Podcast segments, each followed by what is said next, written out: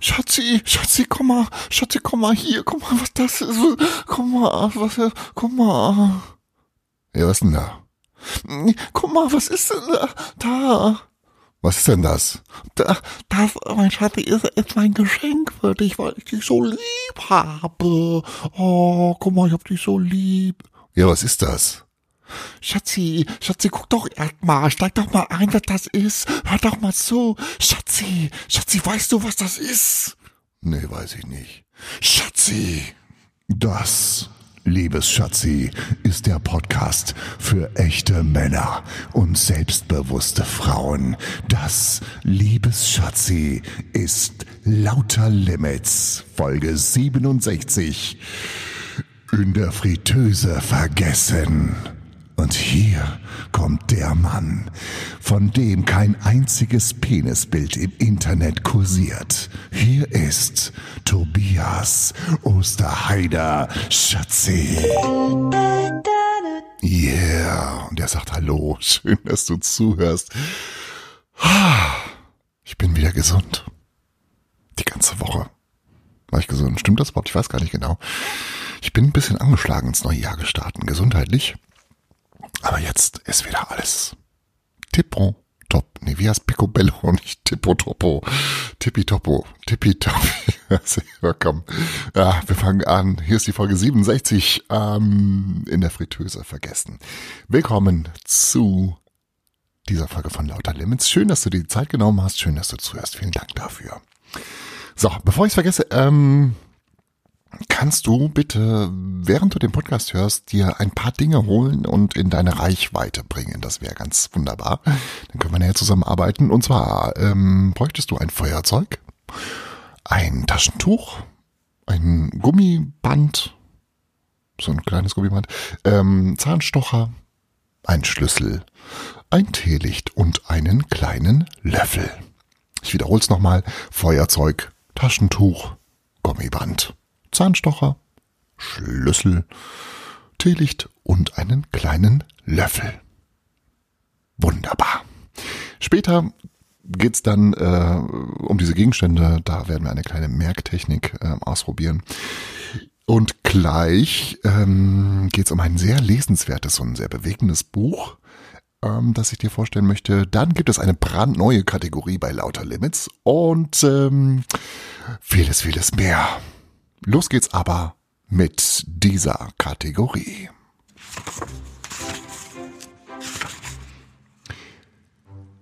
Lauter Limits liest der Buchtipp der Woche. Das Buch der Woche hat geschrieben David Wagner. Es heißt Der vergessliche Riese und ist erschienen im Rowold Verlag. Es geht um einen Vater, der zunehmend vergesslich dement wird und deswegen Betreuung benötigt. Sein Sohn, der den Kontakt vor längerer Zeit unterbrochen hat, besucht ihn. Erst einmal und dann immer öfter. Und je weiter das Vergessen des Vaters voranschreitet, desto intensiver wächst die Nähe zwischen Vater und Sohn. Es ist eine unvergessliche Erzählung und hier ähm, ein erster Eindruck, die ersten Bücher, die ersten Seiten dieses Buches, Der vergessliche Riese. Was machst du denn hier, Freund? Mein Vater steht neben dem Obststand am Hamburger Hauptbahnhof, hinter ihm ist das Schauspielhaus zu sehen. Er hat den Mantel über dem Unterarm, Koffer und Tasche zu seinen Füßen. Sein Haar ist weiß fast lang und seine Haut im Gesicht ein bisschen rosig. Er lächelt. Wir sind verabredet, sage ich. Ach ja. Und woher kommst du? Aus Berlin. Mit der Bahn? Ja, gerade eben. Und was machen wir? Wir fahren nach Bonn, Papa. Mit dem Auto? Nein, mit dem Zug. Brauche ich eine Fahrkarte? Du hast schon eine. Sie steckt in deinem Portemonnaie. Jedenfalls hat Miriam mir das am Telefon gesagt. Wie immer, wenn ich ihn sehe, wundere ich mich, dass er noch da ist. Dass er doch noch da ist. dass es ihn noch immer gibt. Über Jahre, über zwei Jahrzehnte haben wir uns kaum gesehen. Er hat sich nie sonderlich für mich und meine Familie interessiert und umgekehrt genauso. Er war verheiratet, immer beschäftigt. Wir kaufen Äpfel und Mandarinen für die Fahrt und schlendern in die Buchhandlung im überfüllten Bahnhofsgebäude. Er möchte die Sonntagszeitung und den neuen Spiegel lesen, obwohl der zu Hause auf ihn wartet. Er hat ihn noch immer abonniert. Früher hast du ihn montags morgens am Bahnhof in Andernach gekauft und abends habe ich ihn dir dann aus der Tasche geklaut, sage ich, weil ich möchte, dass er sich erinnert. Unser Zug, ein Intercity, die Waggons sind unter der neuen Lackierung leicht verbeult, steht noch im Gleis. Meine Schwester Miriam ist sparsam und bucht immer die günstigste Verbindung. Reserviert hat sie nicht. Wir finden zwei freie Plätze im Großraumabteil. Mein Vater braucht Platz für seine Beine und setzt sich an den Gang. Ich sitze lieber am Fenster. Wohin fahren wir? fragt er. Der Zug hat sich noch nicht bewegt. Nach Bonn, Papa. Und wo sind wir gewesen? Du warst in Hamburg, bei Vivienne. Er schaut mich fragend an. Claires Tochter, die beiden letzten Wochen, sie hatte ich nach der Beerdigung mitgenommen. Ach ja, sie wohnt in Hamburg. Ihr Mann, dein Stiefschwiegersohn, hat dich vorhin zum Bahnhof gefahren. Der Dings, wie heißt er? Dirk. Stimmt. Er hat mich in seinem Range Rover gebracht. Der Hund war dabei, der verliert überall seine Haare. Weißt du, wie das heißt, wo du eben ausgestiegen bist? Wie? Kiss and Ride Zone. Hätte ich ihn zum Abschied küssen müssen? Unbedingt. Er lacht. Wohin fahren wir jetzt? Nach Bonn. Und ich war in Hamburg. Ja. Seit der Beerdigung. Seit, seit welcher Beerdigung eigentlich, Freund? Ich nehme seine Hand, die mir nun gar nicht mehr so groß vorkommt wie früher. Sie war mal riesig. Jetzt fühlt sie sich an wie eine Kinderhand. Ich drücke sie und halte sie fest. Claire ist doch gestorben, Papa. Deine zweite Frau. Vivians und Jonathans Mutter. Die arme Claire. Und das war vor drei Wochen? Ja.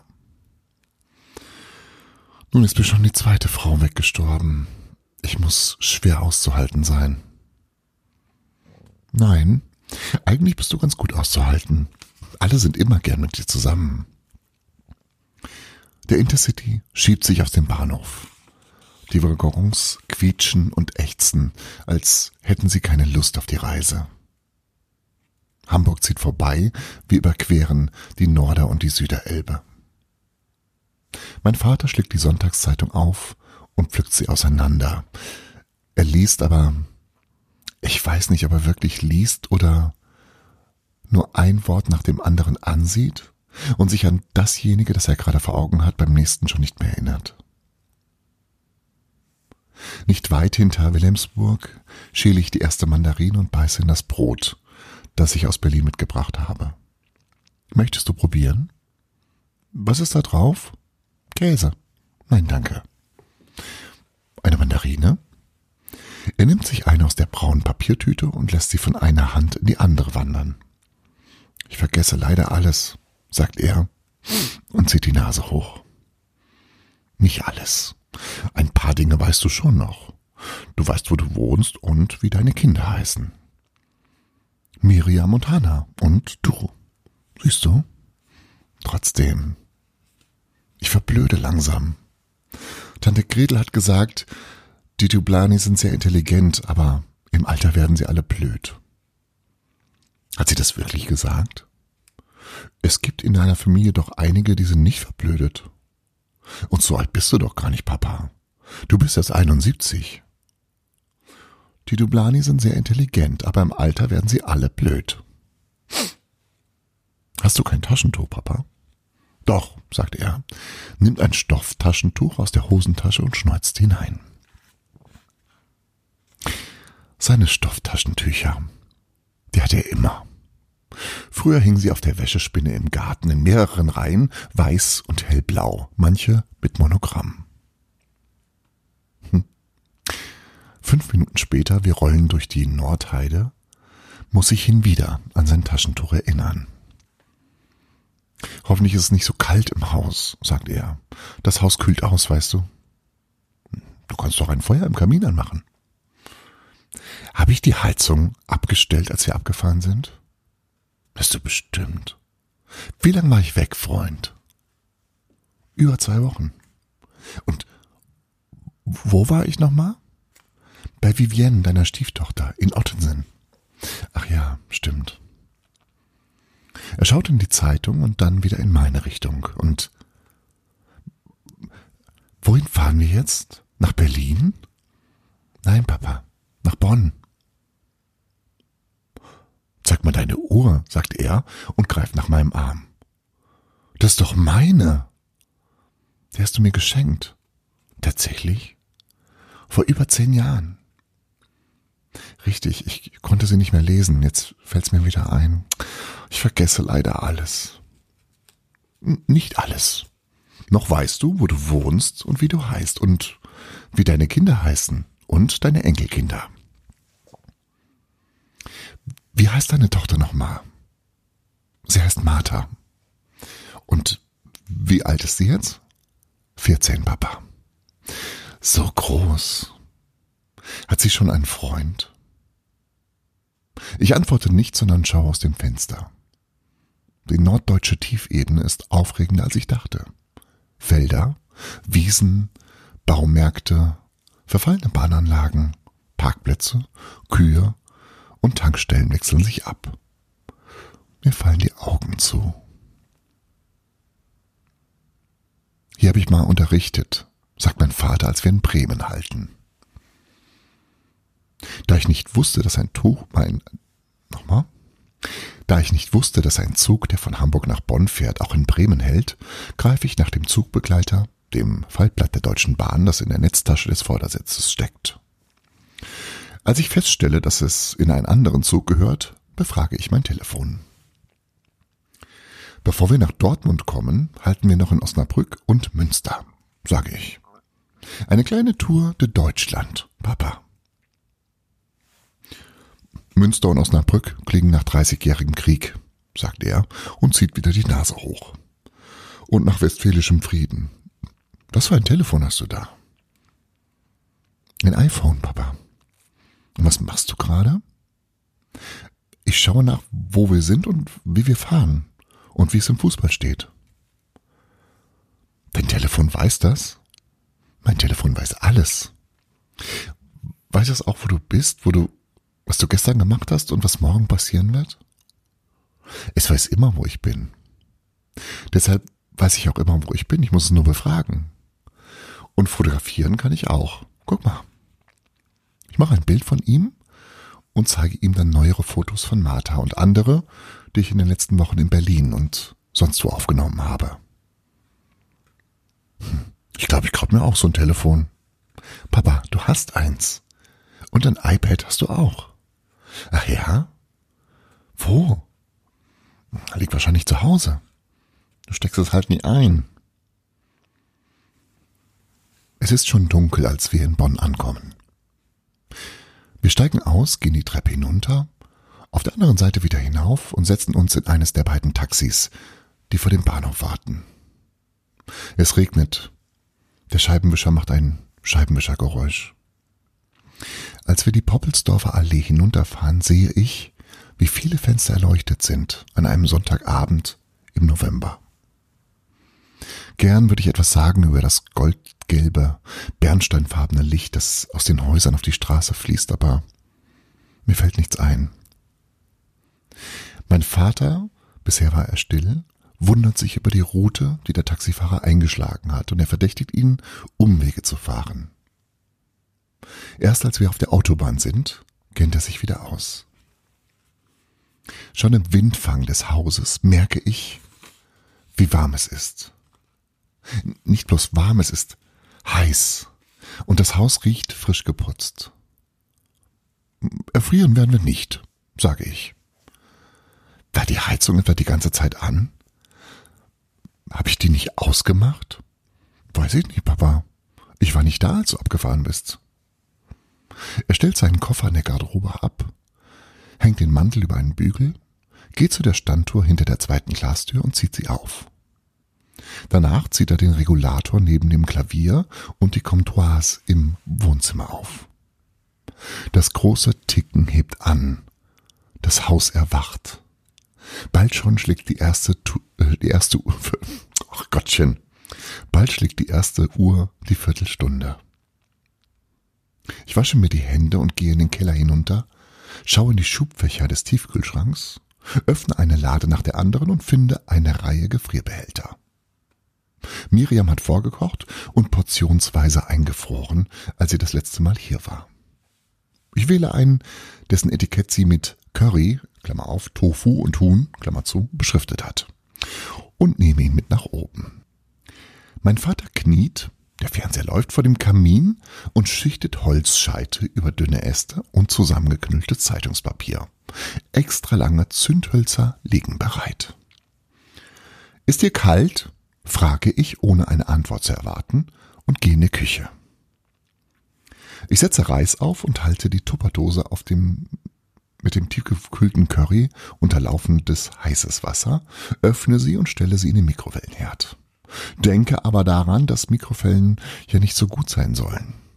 Was bewirken die nochmal? Ich nehme den Gefrierbehälter wieder heraus und befördere den noch immer gefrorenen, aber nun lose im Gefäß sitzenden Curryklotz mit in einen Topf, gebe ein wenig Wasser hinzu und stelle ihn auf den Induktionsherd. Mein Vater, er hat mitbekommen, dass ich koche, legt Sets aus hellem Stoff auf den Glastisch, nimmt frisch gebügelte Servietten aus der obersten Schublade der Anrichte, stellt Teller und Weingläser auf den Tisch und entkorkt eine Flasche Rotwein. Reis kochen kannst du nicht, sagt er, als wir essen. Ich widerspreche ihm nicht. Der Reis ist zwar nicht angebrannt, aber matschig. Sonst schmeckt es sehr gut, Freund.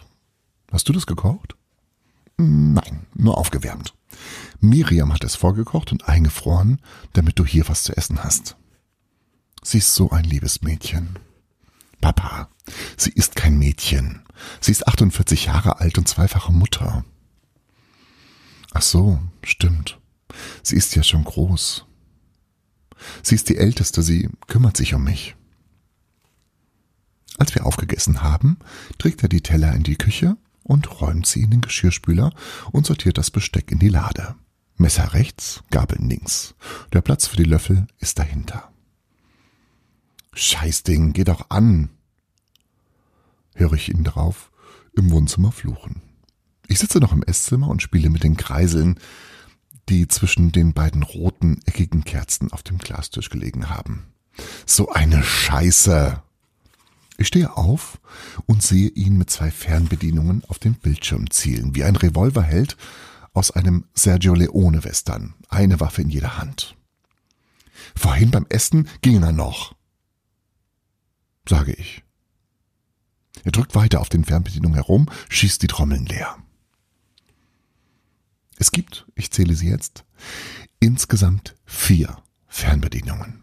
Eine für den Fernseher, eine für den Satellitenreceiver, eine für den DVD-Spieler und eine für die Stereoanlage, über die der Ton des Fernsehers läuft. Ton ist zu hören, ein Bild jedoch nicht zu sehen. Er flucht weiter und drückt Tasten und Knöpfe. Schließlich, oh Wunder, erscheint ein gestochen scharfes Bild auf dem Schirm, der, das fällt mir jetzt auf, flach wie ein Gemälde an der Wand hängt und fast so groß ist wie eine kleine Kinoleinwand. Habt ihr den neu? frage ich. Wann habt ihr den gekauft? An den Singular, daran, dass mein Vater nun alleine ist, muss ich mich noch gewöhnen. Den Fernseher? Neu? Kann sein.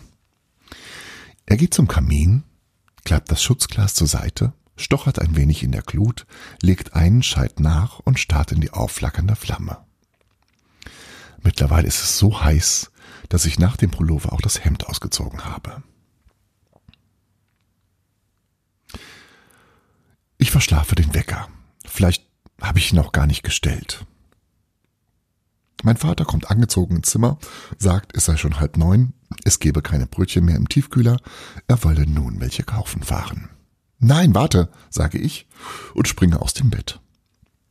Ich schlüpfe in die Sachen, die ich gestern über den Stuhl geworfen habe, und folge ihm nach unten, weil ich befürchte, er könnte sich allein ins Auto setzen und einfach losfahren. Was er nicht mehr darf. Vor dem Haus stellen wir fest, dass die Scheiben des Golfs völlig vereist sind. Nehmen wir halt den Mercedes, sagt mein Vater. Wir gehen ins Haus zurück und durch den Gang mit den beiden Feuerschutztüren in die Garage.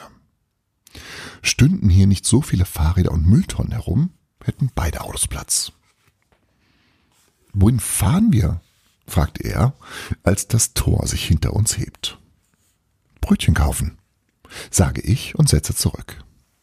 Der Wagen, ein SUV, rollt wie von selbst hinaus. Ich muss mich nicht einmal umdrehen. Die Monitore, der Monitor der Mittelkonsole zeigt mir die leere Einfahrt. Habt ihr dieses Monstrum wegen der Rückfahrkamera gekauft? Claire, erinnere ich mich, konnte den Kopf schlecht drehen. Das tat ihr immer weh.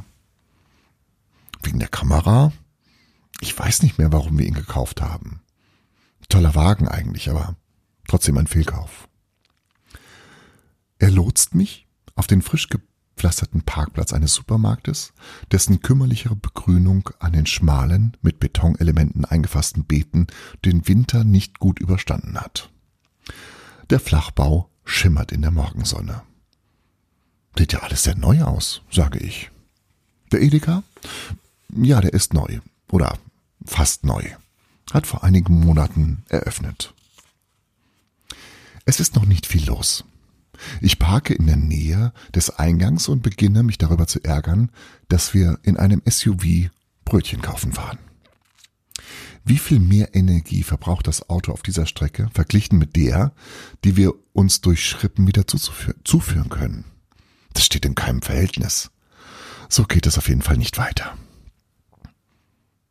Es wird sowieso nicht mehr lange so weitergehen. Keine Sorge, sagt er. Da stehen wir schon am Backstand. Eine der Verkäuferinnen, eine ältere Dunkelblonde, sie scheint ihn zu kennen, lächelt ihn an. Er lächelt zurück und sagt, 20 Brötchen bitte. Äh, 20? Wir sind zu zweit, Papa. Was wir heute nicht essen, frieren wir ein. Zurück im Haus. Unsere Ausfahrt hat nicht länger als eine Viertelstunde gedauert, staune ich, mit welcher Sorgfalt er das Frühstück zubereitet. Er wärmt die Milch und schäumt sie auf, stellt ein Stöfchen auf den Tisch und zündet ein Teelicht an. Er bedient den Vollautomaten, füllt den Kaffee in eine Porzellantasse und verteilt die Tischsets mit Filzunterseite auf dem Glastisch. Sie zeigen englische Landsitze und Londoner Gebäude nach Abbildung aus dem 19. Jahrhundert. An meinem Platz legt er einen alten Glaspalast. Crystal Palace steht unter der Reproduktion. Die Wanduhr, die Comptoirs, die in den letzten Jahren nicht mehr gehen durfte, weil Claire ihr Ticken nicht ertrug, schlägt hell und klar die volle Stunde. So viel Zeit haben wir schon lange nicht mehr miteinander verbracht, sage ich. Ja, ein kleiner Auszug von Der vergessliche Riese. David Wagner hat's geschrieben und ähm, du solltest dir das Buch holen. Es ist wirklich, wirklich lesenswert.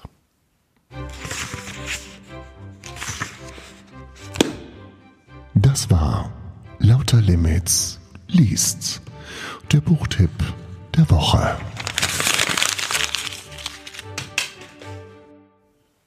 Vielen Dank an dieser Stelle nochmal an meine Schwiegermutter, an Christa, die mir ähm, dieses Buch geschenkt hat zu Weihnachten. Vielen Dank dafür. Und jetzt ist es soweit. Die zumindest auf den zweiten Blick gar nicht mal so abwegige, vielmehr unfassbar innovative, revolutionäre, neue Möglichkeiten eröffnende Idee der Woche. Halli, halli, hallo. Das ist die neue Kategorie, die Idee der Woche. Und ähm, die Idee hatte ich heute Morgen und ich möchte sie dir mitteilen. Und ähm, wenn du bereit bist, dich mit, äh, sagen wir mal, 20.000 Euro finanziell daran zu beteiligen, dann ähm, kriegst du zwei Prozent vom Gewinn. Die Idee ist Fahrzü Fahrstühle, Aufzüge, Aufzüge und Fahrstühle mit Sprachsteuerung zu entwickeln, mit Voice Control. Der Gedanke dahinter. Ja, immer mehr Menschen leiden unter depressiven Zuständen, unter Bewegungsmangel und fühlen sich in einer immer komplexeren Welt zunehmend verunsichert. Ängste breiten sich aus wie Penisbilder von Michael Wendler. Bewegung hilft dabei, sich agiler und selbstbewusster zu fühlen. Dennoch nutzen viele Menschen aus Bequemlichkeit den Aufzug. Und hier steht man dann startstumm ins Leere bis zur Erreichung der gewünschten Etage. Ein Sinnbild für unsere zunehmend verstummende Gesellschaft. Je größer der Erfolg von sozialen Netzwerken, desto niedriger unsere Kommunikationskompetenz. Die Lösung? Vorbei die Zeit der stummen, isolierten Stockwerksüberwindung. Voice Control erhebt das Fahrstuhlfahren zu einem völlig neuen Erlebnis. Und so geht's. Bevor man den Aufzug betreten kann, muss man die Anweisung geben, dass sich die Türen öffnen. Dazu muss man folgendes Lied singen. Macht hoch die Tür, die Tor, macht weit, es kommt der Herr der Herrlichkeit. War das annähernd richtig von der Melodie? Ich weiß es nicht. Ähm, wenn man es einigermaßen gut gesungen hat, geht die Tür auf. So, dann geht man rein und dann muss man sich entscheiden, will man nach oben oder nach unten. Wenn man nach oben möchte, muss man folgendes singen. You raise me up like a dings that is a mountain. Und dann fährt der Fahrstuhl nach oben. Oder, wenn man nach unten möchte, es klingt ein bisschen paradox, aber muss man singen, don't bring me down, down, down, down. Ne? So. Und dann fährt also der Fahrstuhl nach oben und nach unten. Und wenn man die gewünschte Etage erreicht hat, muss man singen, stop in the name of love. Before you break my heart, think it over. Und dann geht die Tür auf. So. Und jetzt stell dir einfach mal für ein paar Minuten vor, wie anders das aufzufahren wäre, wenn es genau so funktionieren würde. Und wenn natürlich dann alle, auch alle anderen mitsingen. Ne? Also wer dann am lautesten singt, der kommt dann am schnellsten zu seiner Etage. Ich fände eine prima Idee. Und wenn du Lust hast, dich zu beteiligen, einfach bei mir melden. Ich habe noch Geld übrig. Also Konto übrig für Geld. Bei den Liedern bin ich für Vorschläge offen. Und ähm, also ganz ehrlich, das, das, das wäre dann ein Aufzug, wo nicht nur der Körper in eine andere Etage gefahren wird, sondern auch die Stimmung komplett angehoben wäre, oder? Also ich finde es gut. Fahrstühle mit Voice Control, das ist meine die zumindest auf den zweiten Blick gar nicht mal so abwegige, vielmehr unfassbar innovative, revolutionäre, neue Möglichkeiten eröffnende Idee der Woche. Halli, halli, hallo.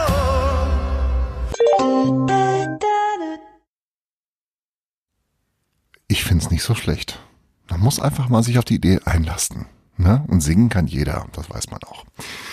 So, und zum Schluss, Gott, schon eine halbe Stunde rum. Danke, dass du dann immer noch zuhörst. Wahnsinn.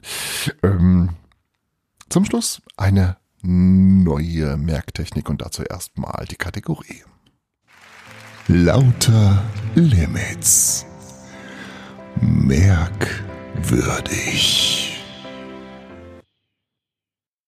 So, ähm, wenn du am Anfang mitgearbeitet hast, dann hast du ähm, folgende Gegenstände jetzt bei dir ähm, in der Gegend rumliegen. Ein Löffel, ein Feuerzeug, ein Teelicht, ein Gummiband, ein Taschentuch, Schlüssel und ein Zahnstocher. Diese Gegenstände sind relativ klein, also kannst du sie in deiner Tasche mit dir führen. Sie dienen quasi als Anker für das, was wir uns jetzt merken wollen. Und die Technik heißt Taschenmemo oder Taschengedächtnis. Also, nehmen wir erstmal das Gummiband bitte in die Hand. Das Gummiband ist aus Gummi, genauso wie die Reifen deines Autos, was du fährst und was natürlich einen Elektroantrieb hat. Und das Gummiband soll sich daran erinnern, dass du jetzt schon mal einen Termin machst für den Reifenwechsel, für die Sommerreifen, weil der Winter ist fast vorbei. Und ich sag mal so, der frühe Vogel fängt den Wurm. Okay? Gummiband steht also für den Reifenwechseltermin, den du bitte machst. Dann haben wir das Teelicht und da konzentrieren wir uns nicht auf das Licht, sondern auf den Tee. Und wenn du mor nee, nicht morgen, ähm, vielleicht am Montag einkaufen gehst, dann kaufst du dir eine neue Packung Hibiskus Malven Tee. Daran soll dich das Teelicht erinnern. Der Zahnstocher möge eine Gedächtnisstütze sein, dafür bei deinem Zahnarzt anzurufen und einen Termin zu machen, für eine professionelle Zahnreinigung. Ich putze mir ja gar nicht mehr die Zähne. Ich gehe zweimal im Jahr zur Zahnreinigung, zack, fertig. Ne? Also Zahnstocher, Zahnreinigung. Ich glaube, der, die Brücke ist, glaube ich, relativ offensichtlich. Ne? Gut. So. Geht weiter mit dem Feuerzeug. Und das Feuerzeug soll sich, äh, soll dich daran erinnern, ähm, deine alte Ölheizung, die du noch hast, ähm, äh, rauszureißen, zu verkaufen, weil äh, unsere Welt geht unter wegen dem Klimawandel. Und stattdessen hm, stellst du dir ein Windrad in den Heizungskeller. Einfach fürs gute Gewissen. Ne? Das macht keinen Sinn gerade, ist egal. Ähm, Taschentuch soll dich daran erinnern, dir selbst oder einem Menschen, der damit was anfangen kann, eine neue Handtasche zu besorgen. Taschentuch, Handtasche geht auch, glaube ich, ähm, in den Kopf rein. Zum Schluss, zum Schluss, zum, zum Vorschluss, oh Gott, was ist denn los? Ähm, haben wir den Schlüssel. Und der Schlüssel passt hoffentlich in ein Schloss. Und in welches Schloss dieser Schlüssel passt, das äh, bestimme ich, nämlich in das Schloss Neuschwanstein. Und dorthin fährst du morgen, weil da gibt's bestimmt schönes Wetter und nicht so ein graues, nebliges Wetter wie in Frankfurt. Also Schlüssel soll sich daran erinnern, ans, äh, das Schloss Neuschwanstein zu besuchen. Und zum, wirklich zum Schlussschloss, Schluss der Löffel und der steht dafür, ein bisschen weniger zu löffeln, also sich bewusster ernähren, ähm, gesündere Sachen essen. und wer mich kennt, weiß, ich bin ein Mensch, der achtet darauf. So, und das merkst du dir jetzt bis zum kommenden Wochenende und dann frage ich äh, am nächsten Sonntag nochmal nach, ob's im Kopf geblieben ist. No? Das war's für diese Woche. Ich danke dir für deine Zeit, für deine Aufmerksamkeit, für dein Zuhören. Und ach so, wenn sich's irgendwie einrichten lässt, solltest du in den nächsten zwei, drei Wochen China meiden. Alles Gute. Tschüss. Lauter Limits. Unvergesslich. Gut.